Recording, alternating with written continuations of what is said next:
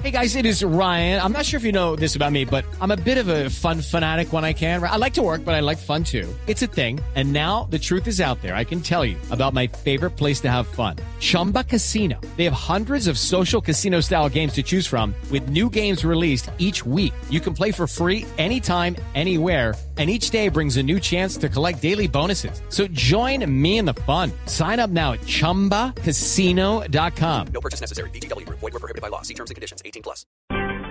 Son las 7 de la mañana en punto. Estas son las noticias de Blue Radio de Colombia y el mundo aquí en Blue Radio. Comenzamos con una balacera en el municipio de Yumbo que se acaba de conocer hace pocos minutos. La información con François Martínez. Alejandro, el hecho ocurrió en el barrio Buenos Aires eh, de la ciudad industrial del Valle del Cauca. Al parecer, por guerra entre bandas eh, del microtráfico, deja una persona muerta y dos heridas. Así lo confirma el secretario de gobierno del municipio de Yumbo, Jesús Copete. Sí, en Buenos Aires, todo indica que, que es una guerrita entre ellos por, por microtráfico. Por herido y un muerto. El hombre falleció aquí en Cali anoche. ¿Hay detenidos? Hay dos y, y con conocimiento de identidad de, de otro que se alcanzó a hablar anoche. En próximas horas habrá un Consejo Extraordinario de Seguridad para analizar la situación de orden público que atraviesa la ciudad de Yumbo. Desde el Valle del Cauca, François Martínez, Blue Radio. En otras noticias, el equipo negociador del gobierno y el ministro de Defensa definen los planteamientos que llevarán a la subcomisión que se reunirá con las FARC a partir del primero de marzo para comenzar la discusión de un cese al fuego bilateral y definitivo. Detalles con Lexi Garay.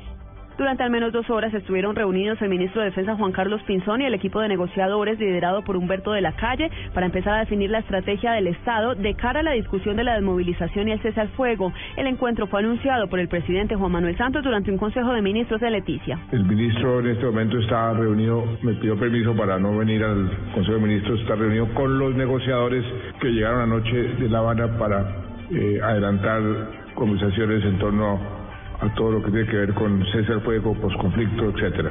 Tras ese encuentro y ya en Bogotá, los negociadores se reunieron con el presidente Santos para presentar el balance del ciclo 32 que terminó esta semana en La Habana y de paso exponer los detalles de la posición de las Fuerzas Armadas planteada durante el encuentro con Pinzón. Allí además el equipo de diálogo del gobierno y el primer mandatario habrían empezado a concretar lo que será la entrada en funcionamiento de la mesa técnica para el fin del conflicto liderada por el general Javier Flores en marzo próximo. Lexi Garay Álvarez, Blue Radio. En las próximas horas se espera que las autoridades, como ya lo hemos venido diciendo, confirmen resultados positivos en la búsqueda de los responsables de los asesinos, asesinos de los cuatro menores de edad en Florencia, Caquetá. Detalles con Carlos Barragán allí en la capital de, del Caquetá.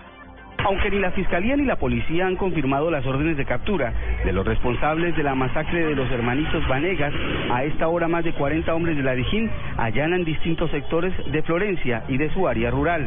La expectativa es total en las instalaciones de la URI de Florencia. Policías entran y salen, movimientos de patrullas y uno que otro detenido.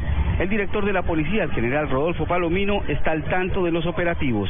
Ya es cuestión de horas para dar cumplimiento tanto a esa orden presidencial como a ese clamor ciudadano, ese dolor que ha significado la muerte de estos cuatro niños. El presidente Santos ratificó su orden hoy en Leticia. Pusimos una, una fecha límite, de acuerdo a la información que ustedes mismos tienen, que el domingo a más tardar el país y el presidente esperan que los culpables estén a buen recaudo.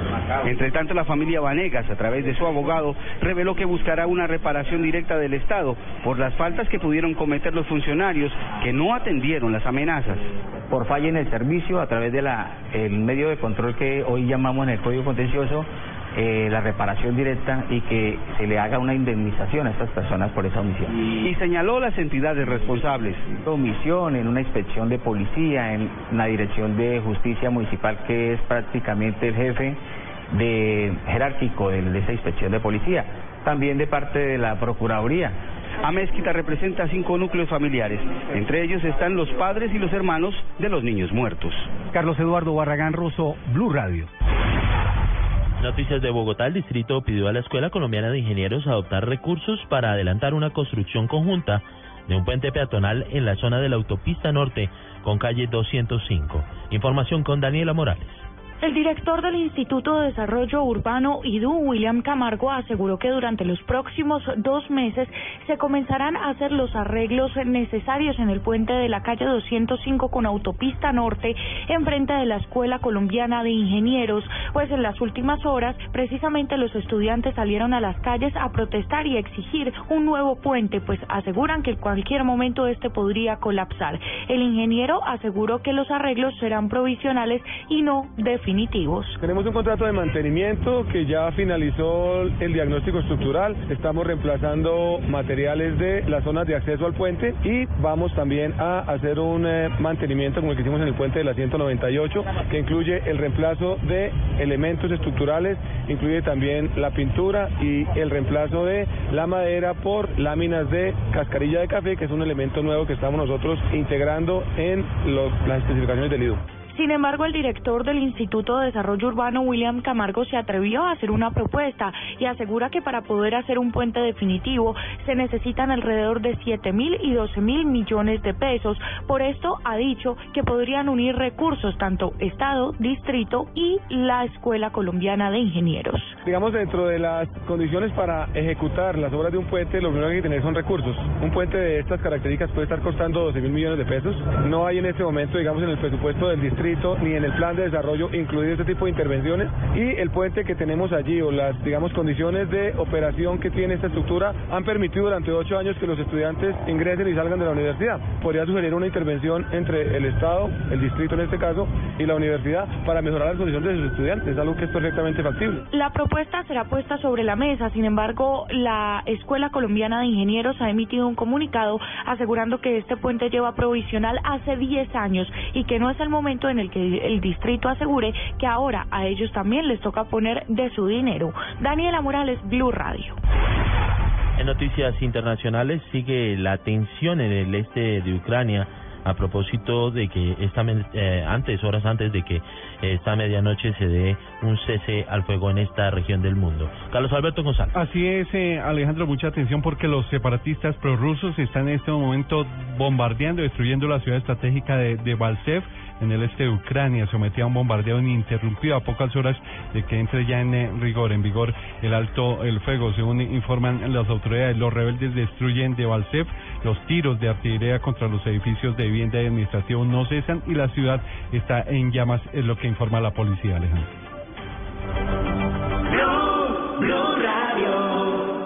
Noticias contra reloj en Blue Radio. 7 de la mañana, 8 minutos. Noticia en desarrollo: la aprehensión de un hombre quien, al parecer, bajo, en bajo, bajo estado de alicoramiento, agredió a varios miembros de su familia en el sur de Bogotá. Indican las autoridades que con un arma cortopunzante habría causado heridas de consideración a por lo menos cinco de sus familiares. La cifra 21 se elevó la cifra de muertos por el ataque a una mezquita chií en Pakistán después de que en las últimas horas falleciera uno de los heridos en el atentado, informaron las autoridades. Quedamos atentos a la noticia que todos esperan y que es desarrollo, los resultados que arrojen la captura de los asesinos en Caquetá de la masacre de los niños Vanegas Grimaldo.